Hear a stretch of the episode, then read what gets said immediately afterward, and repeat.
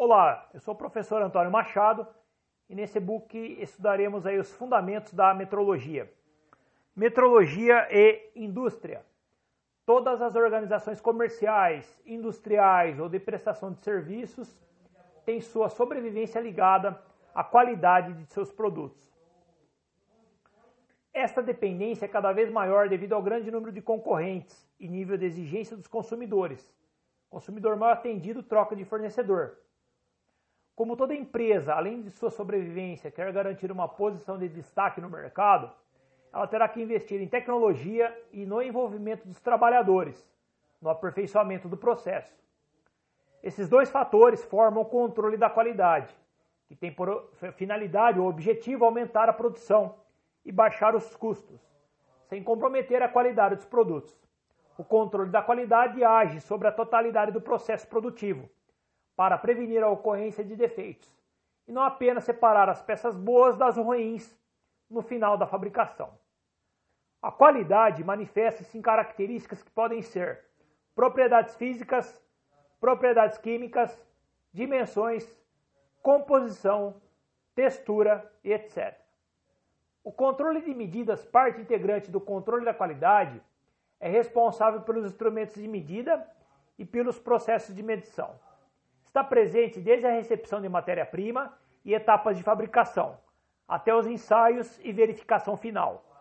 Tanto os equipamentos de fabricação como os instrumentos de medição são imperfeitos. Por esse motivo, é impossível produzir peças com dimensões exatas, pois elas sempre apresentarão um desvio em relação às dimensões pré-estabelecidas. O controle de medidas consiste na aplicação do, de processo que permitam manter os erros de fabricação dentro de limites aceitáveis, previamente estabelecidos e que recebem o nome de tolerância. Portanto, no controle de medidas torna-se necessário conhecer o que é medir por comparação direta com instrumentos de medida ou indireta, com instrumentos de verificação, instrumentos de medida e seu uso, conceito de tolerância e sua aplicação no projeto e na fabricação, instrumentos de verificação. Medição. Toda medição é feita comparando-se uma grandeza com outra de mesma espécie, considerada como unidade. Se o comprimento de um corredor é igual a 3 metros, é porque nele a unidade de comprimento metro cabe 3 vezes. Seguindo o mesmo procedimento, para medir uma superfície, temos usar unidades de área, centímetro quadrado, metro quadrado, entre outros. Por sua vez, o volume de um corpo é determinado pelas unidades de volume, metro cúbico, centímetro quadrado, litros e assim por diante. Cada grandeza é medida com unidades apropriadas dessa mesma grandeza. Não é possível medir o comprimento em litros. Um breve histórico das medidas. Como fazia o homem cerca de 4 mil anos atrás para medir comprimentos, as unidades de medição primitivas estavam baseadas em partes do corpo humano, que eram referências universais, pois ficava fácil chegar-se a uma medida que podia ser verificada por qualquer pessoa. Foi assim que surgiram medidas padrão, como a polegada, o palmo, o pé, a jarda, a braça e o passo. Algumas dessas medidas padrão continuam sendo empregadas até hoje. Veja os seus correspondentes em centímetros. Uma polegada, 2 centímetros e 54 centésimos. Um pé, 30 centímetros, 48 centésimos. Uma jarda, 91 centímetros e 44 centésimos. O Antigo Testamento da Bíblia é um dos registros mais antigos da história da humanidade. É lá no Gênesis, lê-se que o Criador mandou Noé construir uma arca com dimensões muito específicas, medidas em côvados. O côvado era uma medida padrão da região onde morava Noé, e equivalente a três palmos, aproximadamente 66 centímetros. Há cerca de 4 mil anos, os egípcios usavam como padrão de medida de comprimento o cúbito, que é a distância do cotovelo à ponta do dedo médio. Como as pessoas têm tamanhos diferentes, o cúbito variava de uma pessoa para outra, ocasionando as maiores confusões nos resultados das medidas. Para serem úteis, era necessário que os padrões fossem iguais para todos. Diante desse problema, os egípcios resolveram criar um padrão único. Em lugar do próprio corpo, eles passaram a usar em suas medições barras de pedra com o mesmo comprimento. Foi assim que surgiu o cúbito padrão.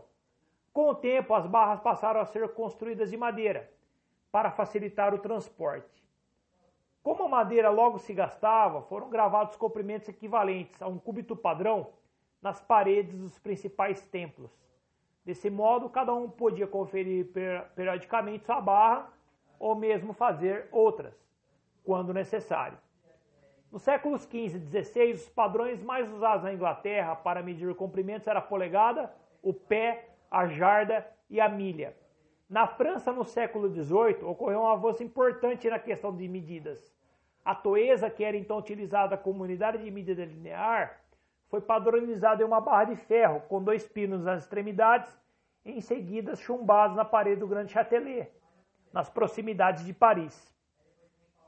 Dessa forma, assim como o cúbito padrão, cada interessado poderia conferir seus próprios instrumentos. Uma toesa equivalente a seis pés, aproximadamente 182,9 é, centímetros, ou 182 centímetros e 9 décimos. Entretanto, esse padrão também foi se desgastando com o tempo e teve que ser refeito. Surgiu então um movimento no sentido de estabelecer uma unidade natural, isto é, que pudesse ser encontrada na natureza e assim ser facilmente copiada, constituindo um padrão de medida. Havia também outra exigência para essa unidade. Ela deveria ter seus submúltiplos estabelecidos segundo o sistema decimal. O sistema decimal já havia sido inventado na Índia, quatro séculos antes de Cristo. Finalmente, um sistema com essas características foi apresentado por Talleyrand, na França, num projeto que se transformou em lei naquele país, sendo aprovado em 8 de maio de 1790. Estabelecia-se então que a nova unidade deveria ser igual à décima milionésima parte do, de um quarto do meridiano terrestre. Essa nova unidade passou a ser chamada de metro. O termo grego metron significa medir. Os astrônomos franceses Delambre e Michel foram incumbidos de medir o meridiano. Utilizando a Toesa como unidade, mediram a distância entre Dunkirk, na França, e Montjuïc, na Espanha. Feitos os cálculos, chegou-se a uma distância que foi materializada numa barra de platina de seção retangular de 4 milímetros e 5 centésimos por 25 milímetros. O comprimento dessa barra era equivalente ao comprimento da unidade padrão metro, que assim foi definido. Metro é a décima milionésima parte de um quarto do meridiano terrestre. Foi esse metro transformado em barra de platina que passou a ser denominado metro dos arquivos. Com o desenvolvimento da ciência e uma medição mais precisa do meridiano, fatalmente daria um metro um pouco diferente. Assim, a primeira definição foi substituída por uma segunda. Metro é a distância entre os dois extremos da barra de platina, depositada nos arquivos da França e apoiada nos postos de mínima flexão, na temperatura de 0 graus Celsius. Escolheu essa temperatura de 0 graus Celsius por ser, na época, a mais facilmente obtida com o gelo fundente. No século XIX, vários países já haviam adotado o sistema métrico, no Brasil, o sistema métrico foi implantado pela Lei Imperial, número 1157, de 26 de junho de 1862. Estabeleceu-se então um prazo de 10 anos para que padrões antigos fossem inteiramente substituídos.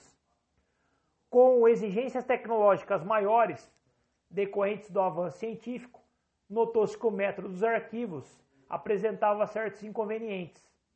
Por exemplo, o paralelismo das faces não era assim tão perfeito, o material relativamente mole poderia se desgastar e a barra também não era suficientemente rígida.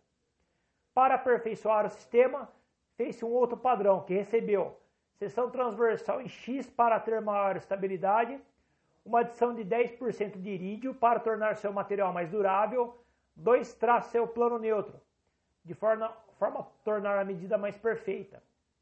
O exemplo, então, nós temos a barra de um metro, um plano neutro, conforme falado, apoiado em dois pontos de mínima flexão, a distância de 571 milímetros aí. Tá? Então, um novo padrão. Assim, em 1889 surgiu a terceira definição. Metro é a distância do, o, entre os eixos de dois traços principais, marcados à superfície neutra do padrão internacional, depositado no Bureau Internacional de Pesos e Medidas, a temperatura de 0 graus Celsius e sob uma pressão atmosférica de 760 milímetros de mercúrio, e apoiado sobre seus pontos de mínima flexão.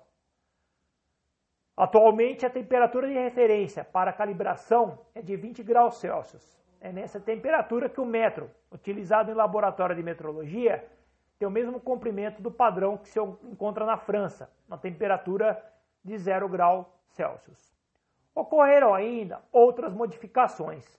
Hoje, o padrão do metro em vigor no Brasil é recomendado pelo Imetro, baseada na velocidade da luz, de acordo com a 17ª Conferência Geral de Pesos e Medidas, de 1983.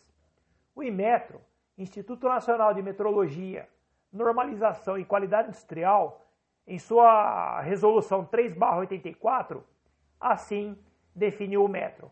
Metro é o comprimento do trajeto percorrido pela luz no vácuo, durante intervalo de tempo de 1 sobre 299 é, milhões 792 mil 458 em relação ao segundo. É importante observar que todas essas definições somente estabeleceram com maior exatidão o valor da mesma unidade, o metro. Unidade de medida. As unidades estabelecidas para medir uma grandeza são fixadas, no caso, por definição. Não dependem de quaisquer condições físicas, como temperatura, pressão, grau de umidade, etc. Oficialmente, devido a normas brasileiras e internacionais, prevalecem as unidades do SI, Sistema Internacional, o metro, quilograma, newton, segundo, etc. Padrão. As unidades de medida têm uma definição absoluta. Entretanto, na prática, apresentam-se materializados em objetos que estão sujeitos a variações provocadas pelas mudanças de condições físicas. Por isso, os padrões só expressam com rigor a unidade que representam, se eh, estiverem dentro das condições específicas. Desdobrando todos esses conceitos, podemos definir que metrologia é a ciência que estuda as medidas ou ciência da medição. Princípios básicos de controle.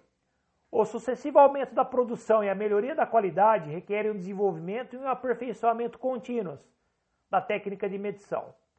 Quanto maiores as exigências de qualidade e rendimento, maiores serão as necessidades de aparatos, instrumentos de medição e profissionais habilitados.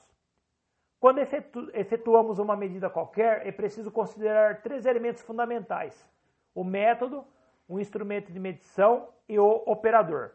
O método, a medição pode ser é, feita de forma direta ou indireta, por comparação. A medição direta é feita mediante instrumentos, aparelhos e máquinas de medir. Emprega-se a medição direta na confecção de peças protótipo, isto é, peças originais que se utilizam como referência, ou ainda em produção de pequena quantidade de peças. A medida indireta por comparação consiste em confrontar a peça que se quer medir com aquela padrão ou dimensão aproximada. Instrumento de medição. Para se ter uma medida precisa, é indispensável que o instrumento corresponda ao padrão adotado. É necessário também que ele possibilite executar a medida com tolerância exigida. Em suma, a medição correta depende da qualidade do instrumento empregado. Operador. É o operador quem deve apreciar as medidas e executá-las é, com habilidade. Daí a sua importância em relação ao método e ao instrumento. É mais provável que um operador habilidoso consiga melhores resultados com instrumentos limitados do que um operador inábil com instrumentos excelentes. O operador deve conhecer perfeitamente os instrumentos que utiliza e também tomar a iniciativa de escolher o método de medição mais adequado e saber interpretar corretamente os resultados obtidos. Laboratório de Metrologia tanto as medidas como os padrões de medida estão sujeitos às variações de temperatura, pressão, etc. Por isso, para medidas de alta precisão, faz-se necessária uma climatização do local.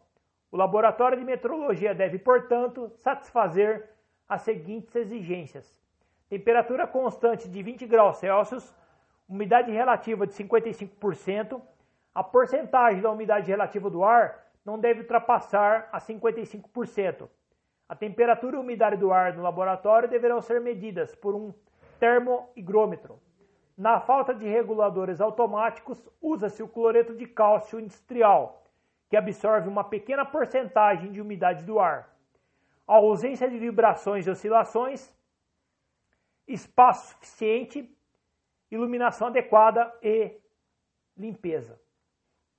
E para finalizar, nós temos aqui também os múltiplos e submúltiplos do metro. Os valores menores ou maiores do que o próprio metro. Então é importante analisar aqui no e-book a ideia das unidades aí, tá? Lembrando que além do metro, é, no caso os valores menores, o decâmetro, quitômetro, né? no caso, os maiores, no caso, melhor dizendo, né? decâmetro, quitômetro, quilômetro, enfim, entre outros aí. Tá? Então é importante, conforme disse, é, reforçar o conceito aí do nosso e-book. Com isso, a gente finaliza o nosso estudo. Espero que tenham gostado. Muito obrigado e até a próxima.